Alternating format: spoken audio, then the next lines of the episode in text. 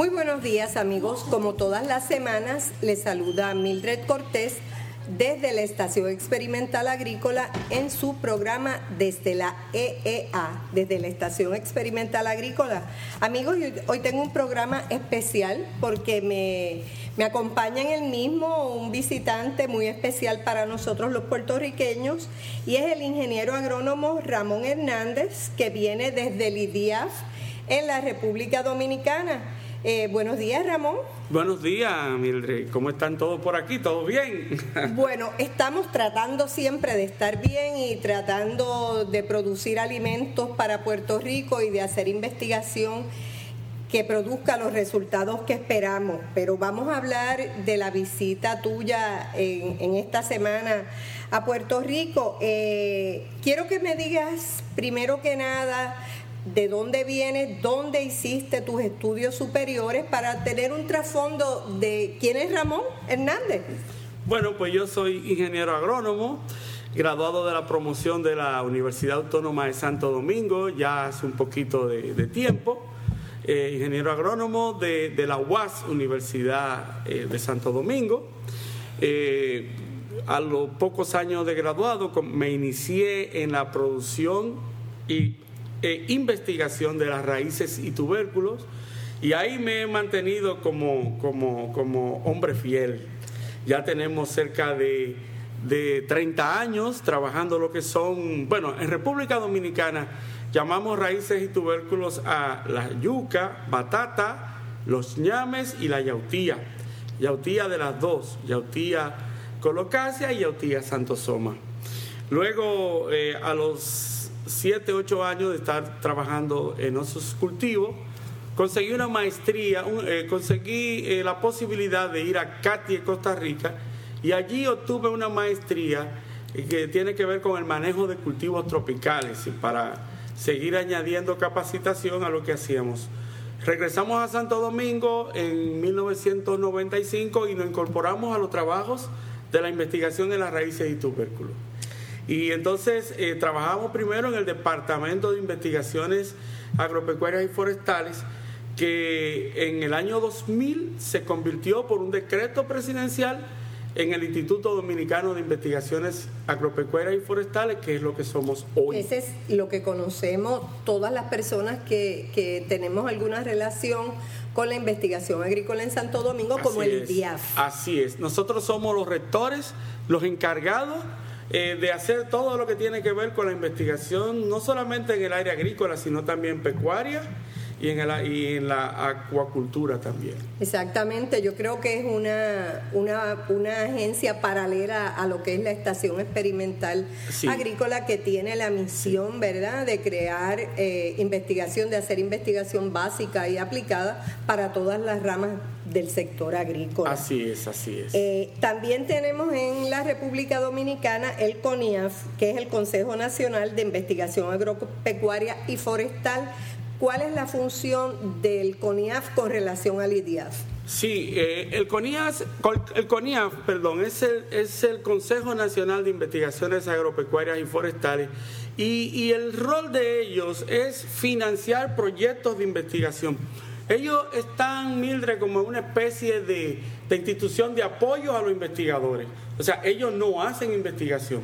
Ellos financian investigación, supervisan investigación y ayudan a publicar los resultados de las investigaciones.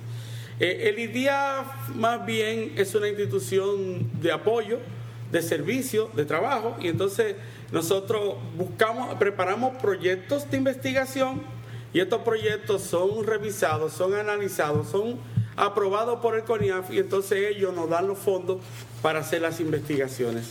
ustedes en realidad son los encargados de hacer la investigación básica y aplicada que necesita el país para seguir moviendo la agricultura hacia adelante. Así es. y eh, lo hacemos, y esto es importante que, que los amables oyentes que están escuchando eh, esta conversación sepan que en República Dominicana toda la investigación que se hace, se tratamos de que sea participativa, ¿Qué quiere decir esto? Que los actores beneficiarios de la tecnología eh, eh, estén actuando directamente con las investigaciones. O sea, eh, no es como hacíamos antes, que nos metíamos en, una estación a hacer cosas solo. Ahora la idea es desarrollar las investigaciones en la parcela de los productores, para que una vez los resultados sean alcanzados, no tengamos que decirle mucho al productor, porque él convivió con la investigación y sabe tanto como el investigador. Claro. Nosotros, pues, como, como técnico, al fin, eh, como teórico, pues hacemos un reporte de investigación y todo eso, pero la parte aplicada, la parte científica queda en manos del productor. Y ahí nos estamos ahorrando un montón de pasos en transferencia de tecnología. Eh, y, y, te cuento así rápidamente que en el caso de yuca, que hemos desarrollado variedades nuevas para casabe, nosotros al final de los proyectos estos, los productores sabían tanto como yo, sin tener los resultados escritos en la mano de todo lo que se hizo, porque ellos, vivieron todas las experiencias. No, yo creo que esa es una idea magnífica, ¿verdad? Siempre que se puede hacer, entonces la capacitación que uno tiene que dar adicional es mínima. Claro. Y en países como este, donde los recursos no son tan abundantes, el hecho de que tú puedas conllevar dos cosas, dos actividades al mismo tiempo por el mismo costo, pues implica un ahorro enorme de recursos, ¿verdad? Sí, es correcto. Entonces, hay otra, ¿verdad? Porque no estaban todos los agricultores ahí. Esto no elimina la parte de transferencia de tecnología. Ustedes siguen entonces capacitando a otros agricultores. Claro, y muchas veces llevamos a estos, a estos agricultores eh, que fueron beneficiados directamente con la tecnología para que sean testigos eh, frente a los otros de, de, decir los resultados. Porque en Dominicana, y me imagino que en Puerto Rico es igual, los productores le creen más al otro productor que al investigador que llega a resultados. Porque pues dice, es mira, probable, es probable. este pepillito viene a traerme cosas aquí. No, nosotros a esta gente de la, de la ciudad eh, lo miramos, pero no le hacemos caso. Pero si llega un agricultor igual que él, que, va te, a dar fe. que te dice, mira, yo lo hice en mi predio y yo, yo tuve cinco o seis veces más, y dice, ah, no, espérate, este hombre eh, trae cosas buenas. Ah, bueno, yo creo que es magnífico, ¿verdad? El haber podido adoptar ese sistema de capacitar a los agricultores. Y amigos, quiero decirles que, ¿verdad? Ya hicimos una introducción, ya tenemos un trasfondo del amigo que nos visita y ahora queremos hablarle del tema principal que trae a Ramón a nuestro programa y un poco a Puerto Rico, además de otras cosas que él va a hacer y es que él nos va a hablar de la producción de yuca dulce para la elaboración de casabe, que es muy importante en la República Dominicana, ¿no? Así es, así es. Dentro de las raíces y tubérculos, la yuca es lo que más consume la población y lo que más se produce dentro de esa, de esa área de cultivos. Nosotros sembramos eh, eh, 300 mil tareas multiplicado por 6, amables oyentes, son como 1.800.000 cuerdas. De yuca. De yuca solamente. Eh, perdona, ¿toda la yuca es yuca dulce o diferentes variedades de yuca? Es interesante su pregunta. Nosotros ese millón, esos casi dos millones de cuerdas de yuca, la distribuimos en aproximadamente cinco tipos de cinco variedades diferentes. Eh, cada una con problemas específicos, con problemas particulares, y, aquí entró el IDIAF. En, en, el 2003, nosotros, 2003, 2004, algo así, eh, introdujimos la variedad Valencia o valenciana, que es la yuca que se está vendiendo en los mercados internacionales, y con ella hemos ido sustituyendo todos aquellos todas aquellas variedades muy buenas, pero que no servían para el mercado internacional. Hay que decirle que eh, nosotros fuimos paulatinamente perdiendo el mercado de la yuca, porque el, mercado internacional de yuca, quiero decir, porque la calidad de lo que se estaba vendiendo era muy deficiente. Y nosotros pasamos a ser de uno de los principales exportadores de yuca a los mercados americanos hacer los últimos o estar completamente desplazado del mercado. Y eso hay que decirlo porque, porque fue la realidad. Y era básicamente el problema era la variedad que se estaba produciendo. Exacto, no era desconocimiento de la producción del cultivo porque los dominicanos saben producir. Claro que sí. Era la selección de la variedad idónea para el mercado de exportación, para porque para los locales esa yuca era satisfactoria. Excelente.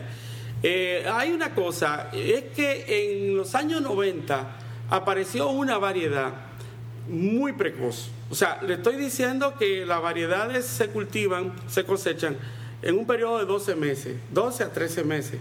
Es el tiempo óptimo de cosecha allá.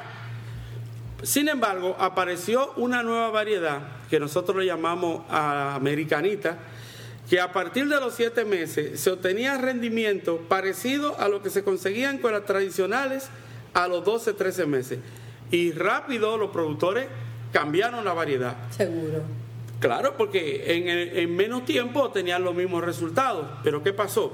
Esta variedad es de cáscara blanca y no resiste el transporte por largo tiempo.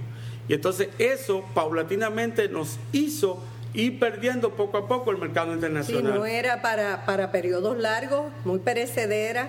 Entonces, esta idea de que una yuca nueva de ciclo corto se propagó y entonces resulta que la yuca en todos los sitios no tenía el mismo comportamiento. Y de ser americanita pasó a llamarse trepacito. trepacito, trepacito es un veneno sí, aquí que nosotros le usamos porque la yuca comenzó a amargar de una manera tal que el que la comía se envenenaba.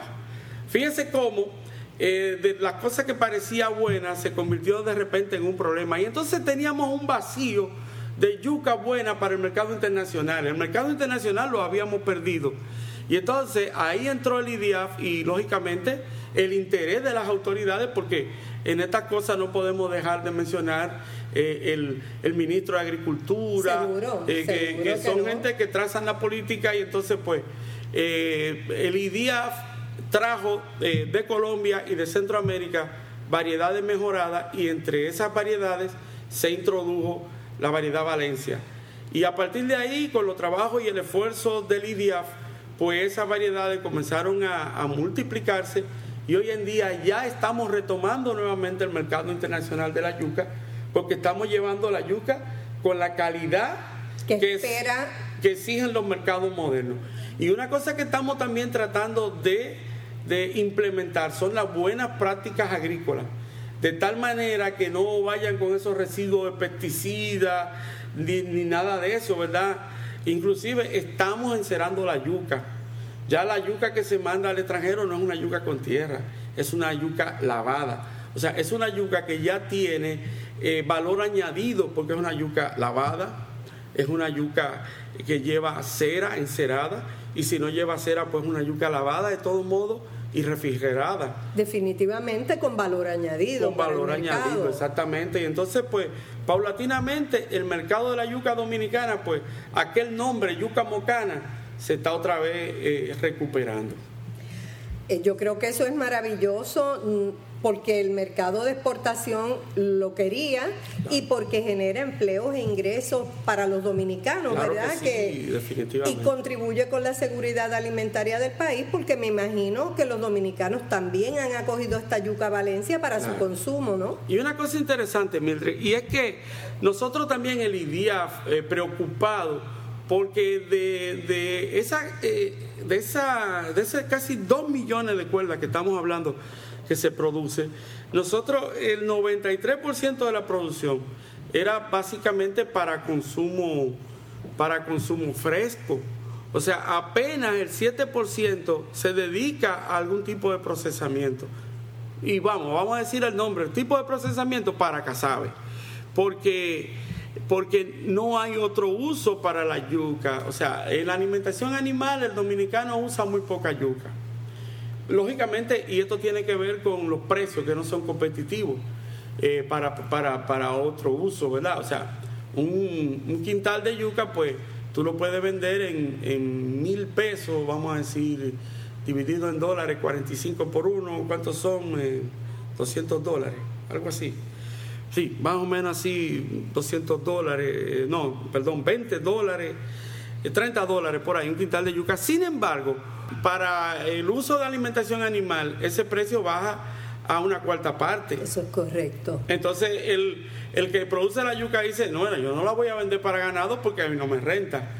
Y no la voy a vender que no vale la pena. No, y no la voy a vender tampoco para cazabe porque el cazabero tampoco paga un alto precio por la yuca. Entonces nosotros teníamos la necesidad de traer yuca que fueran de alto rendimiento para poder dar, para poder permitir que el productor eh, con los altos rendimientos pudiera vender la yuca un poco más barata sin, sin perder, sin perder.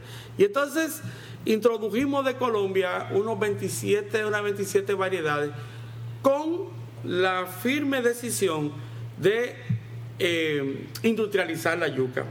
Eh, hacer, También con, con, con, la mente en industrializarla para casabe. Para casabe y para otros usos. Porque el dominicano hace muchas, muchos, muchos productos derivados de yuca, donde la yuca es la materia prima. Entonces, pero la yuca, no, la yuca tradicional que se consume no tiene la consistencia para industrialización. Porque el concepto para la industria de la yuca tiene que ser materia seca. Pero el concepto para el consumo de yuca fresca no es tan importante la materia seca. Porque mientras mayor es el aumento de materia seca, más difícil es de consumir, obviamente. Más seca uno la siente. Es más dura, no se ablanda. Y, y perdóname, cuando tú dices yuca dulce, ¿es que el sabor es dulce natural? No, es que en comparación con las amargas, estas no, no son amargas, entonces se les llama dulce. Pero no es, que, no es que son dulces, o sea, eh, aquí hablamos de dulce entre comillas. Y entonces trajimos unos 27 eh, clones, te cuento, y de eso nosotros seleccionamos al azar unos ocho. Y de los ocho, con aprobación del CONIAF, fuimos a la finca de los productores yuqueros que se dedican a cazabe y hicimos esta prueba allí.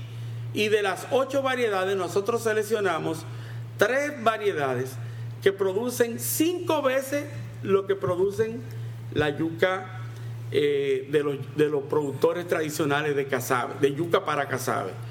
Te cuento que ellos tienen eh, nueve quintales por, por, por, seis cuerdas, por, una, por seis cuerdas.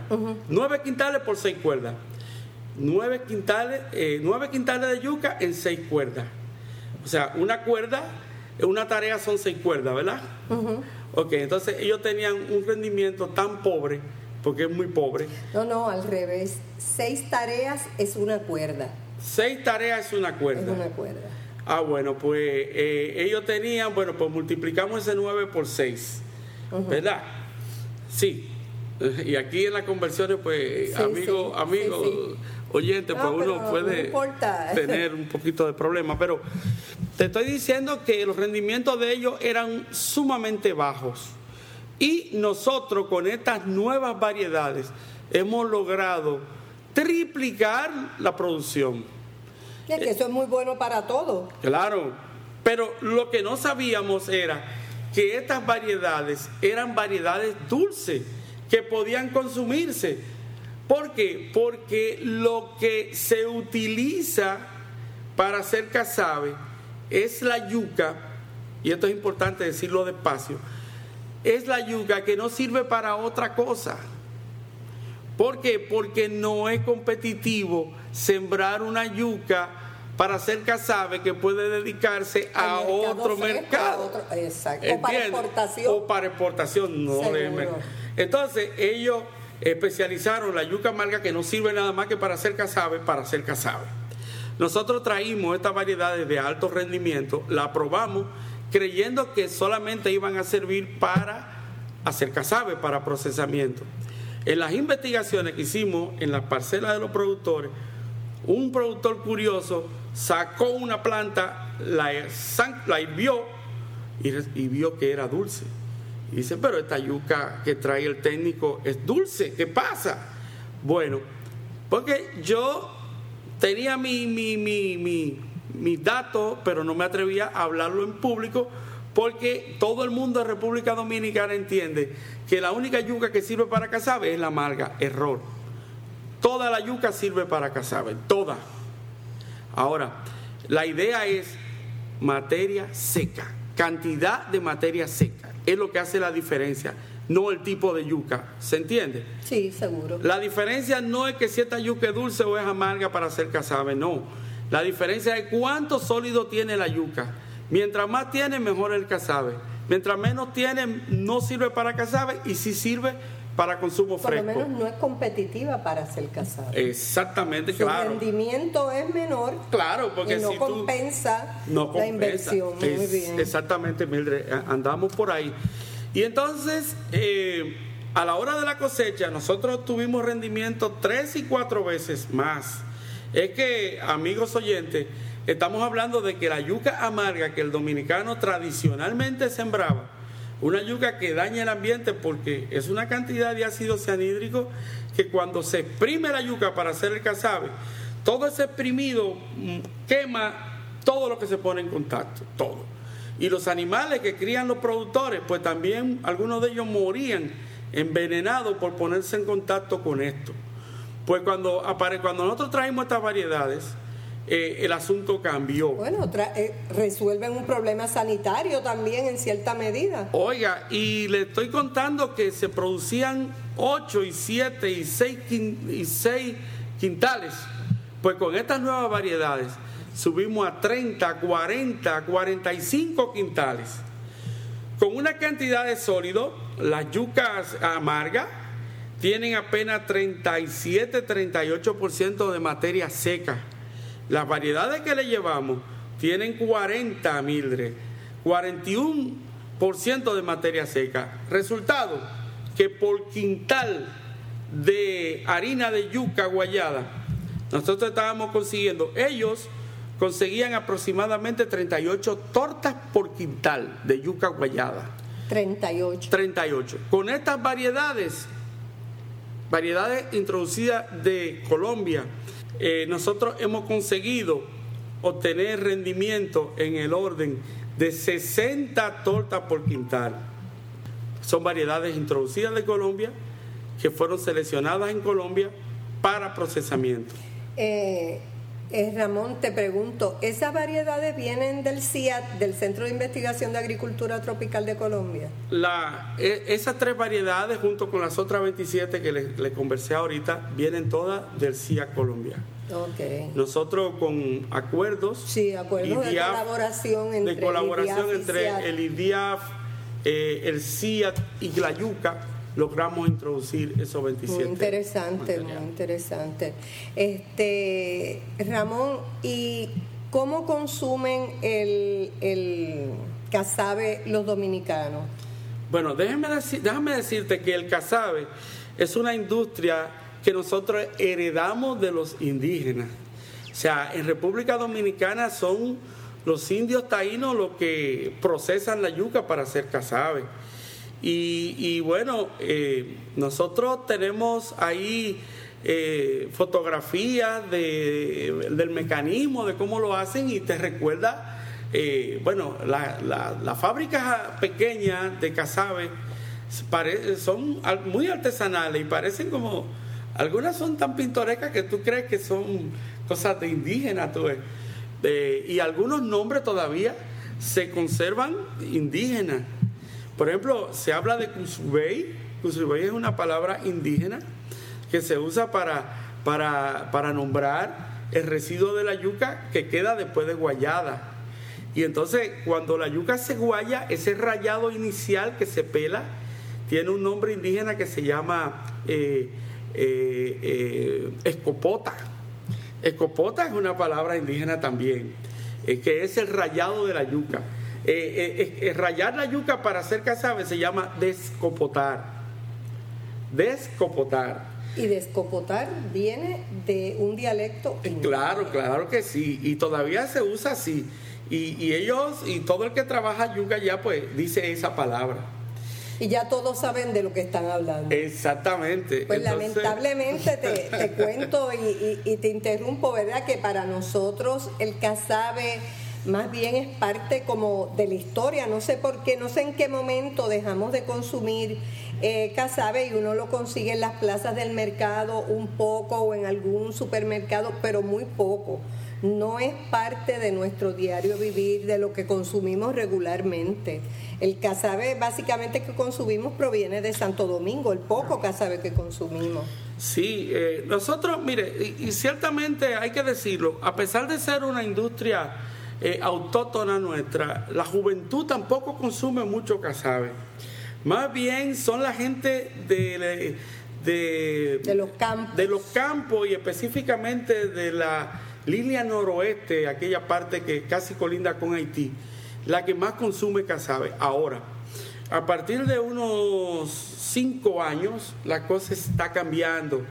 Los dominicanos están conociendo esto y es fruto más bien de también de los trabajos que hemos hecho. Nosotros con la transferencia tecnológica y esto hemos llevado estas cosas y la gente dice, oh, pero mira, qué bueno es esto. Bueno, y lo han sofisticado porque ahora mismo trajiste aquí unas muestras que estoy viendo el empaque muy bien presentado, un sello muy atractivo que yo creo que entonces tiene ya la gente que está en las zonas urbanas, en los grandes centros, deja de verlo como un producto rústico y lo ve como un producto preparado que tú puedes conservar en la casa, porque inclusive los empaques están sellados.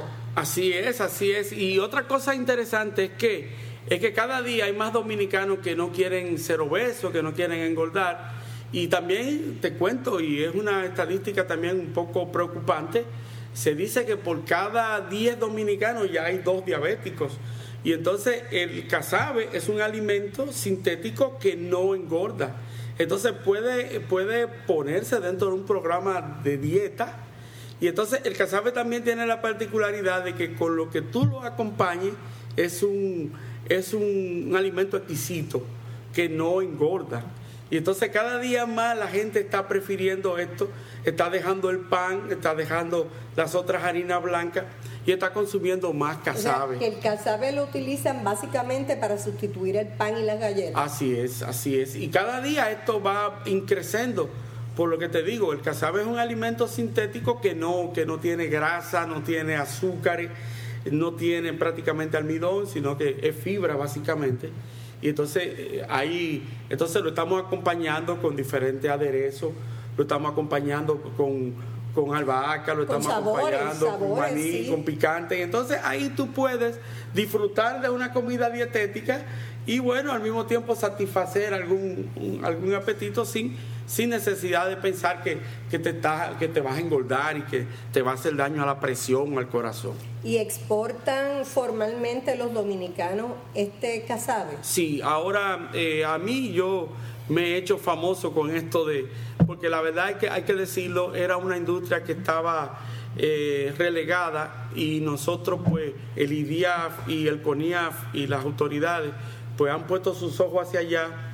Ahora mismo el señor presidente ha visitado a los fabricantes de casabe y le ha dado facilidades para que, para que mejoren su, su, técnica de producción, se equipen y no sea tan, tan artesanal y entonces ya el casabe se está mandando a Estados Unidos. y, a eso, ¿verdad? Con mucha calidad, Mildred, con mucha calidad, con mucha higiene. Nosotros, eh, las buenas prácticas agrícolas están poniéndose entre los productores y las buenas prácticas de manufactura dentro de la fábrica.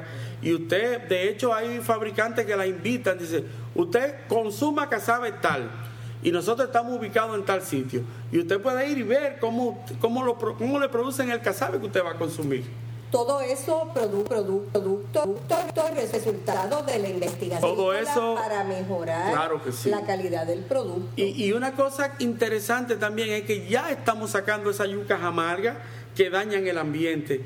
Cada día el aumento de la yuca dulce para procesamiento es mayor y es menor al mismo tiempo la yuca brava, porque los productores se han dado cuenta que la yuca brava producen menos, son más susceptibles a plagas eh, y entonces le dañan sus animales. Y además, los subproductos de esa yuca brava no podían ser consumidos por los animales de ellos. Entonces, pero con estas yucas nuevas tienen mayores rendimientos y todo lo desperdicio de la yuca puede ser consumido por sus animales. Sí, todo lo que tiene que ver con, la producción de esa yuca es positivo para el agricultor, ¿no? Y para el ambiente, que y, ahora estamos muy preocupados con el ambiente. Exactamente. Y yo creo, ¿verdad?, que esto que hemos estado discutiendo aquí es precisamente lo que queremos que la gente vea. La investigación rinde frutos. Eh, hacer, asignar fondos para investigación agrícola a la larga va a ser beneficioso para los agricultores porque genera ingresos, porque genera empleos, porque es un producto que vamos a tratar que siempre sea más saludable y mejor que lo que teníamos. Así es. Así que me parece que esto es un claro ejemplo de lo que puede hacer una investigación agrícola bien hecha para el servicio, ¿verdad?, de la agricultura del país. Claro que sí. Y cada día, cada día estamos más preocupados por la preservación de nuestro ambiente. Seguro. Y, y las prácticas agrícolas que estamos recomendando, siempre cuidamos de que sean las apegadas al ambiente y a, las apegadas a ese concepto, a ese criterio de preservar los recursos naturales. Eh, y, nosotros como, como, como técnicos agrícolas entendemos y tenemos bien claro que una variedad, que una semilla de calidad es el primer elemento y el mejor elemento para tener una agricultura más sana. Si tú comienzas con una semilla de calidad, si tú comienzas produciendo con una variedad tolerante, resistente a plagas, pues ya tú no vas a tener que usar tantos químicos. Tus costos de producción van a reducirse y, vas a producir un, producto más limpio, más sano. Exactamente, y, eso es lo que en República Dominicana estamos, estamos procurando. Eh, y ahora ya, ya les cuento que, nosotros con estas nuevas variedades, pues el productor ya no contamina tanto el ambiente, tiene mayores resultados. Y una cosa interesante, que él vende una parte del producto y la otra la puede consumir. Y en ambos casos, con, con beneficios, porque los rendimientos son tales que le permiten vender y consumir. Yo creo que eso es fantástico para los agricultores de la República Dominicana. Y Ramón, eh, me parece que hemos tenido una charla bien interesante en la mañana de hoy eh, te agradecemos que estés aquí con nosotros, que compartas la experiencia que ustedes han tenido eh, con el cultivo de la yuca, que aquí también en Puerto Rico es muy apreciado, pero más bien como producto fresco y lo traemos, lo producimos pero tenemos que traer importaciones congeladas o fresca encerada porque los puertorriqueños también aprecian mucho eh, el sabor de la yuca. Eh, te deseamos mucho éxito en esta visita a Puerto Rico, que sea bien, bien productiva para ti eh, como profesional y también, ¿verdad?, que disfruten de las bellezas del país. Muchas gracias, amigos. Ustedes recuerden que los esperamos la próxima semana con otro programa bien interesante relacionado con la agricultura, con los recursos naturales o con el medio ambiente. Ramón, la próxima vez, pues este es tu programa. Muchas gracias y, nosotros estamos eh, con otros proyectos ahora, estamos también por, por trabajar lo que es el ñame. Nosotros también consumimos ñame, ustedes también, y estamos pues tratando de desarrollar proyectos de investigación en el ñame y con la yautía, que es lo que me trae aquí, específicamente me trae la yautía eh, que nosotros llamamos yautía de huevo, porque hay otra yautía que se consume el colmo principal.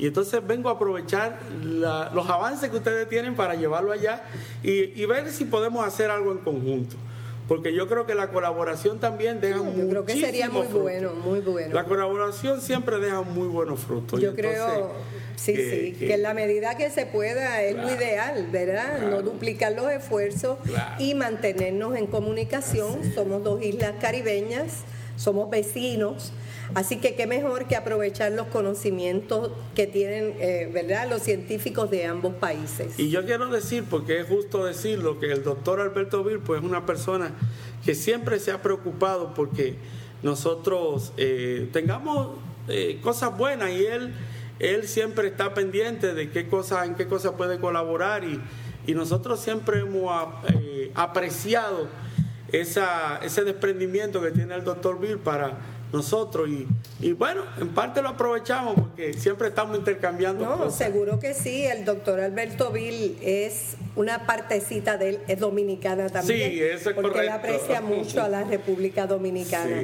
Así que nuevamente, muchas gracias, mucho éxito. Amigos, los esperamos la semana que viene. Recuerden buscarnos en nuestra página de Facebook en Desde la EEA. Eh, si tienen alguna recomendación, si tienen alguna observación que hacernos, pueden comunicarse con nuestro productor, el director de la Biblioteca de la Estación Experimental Agrícola, profesor Luis Méndez, a luis.méndez4 upr.edu. También nos consiguen en nuestra página de la biblioteca. Buenas tardes.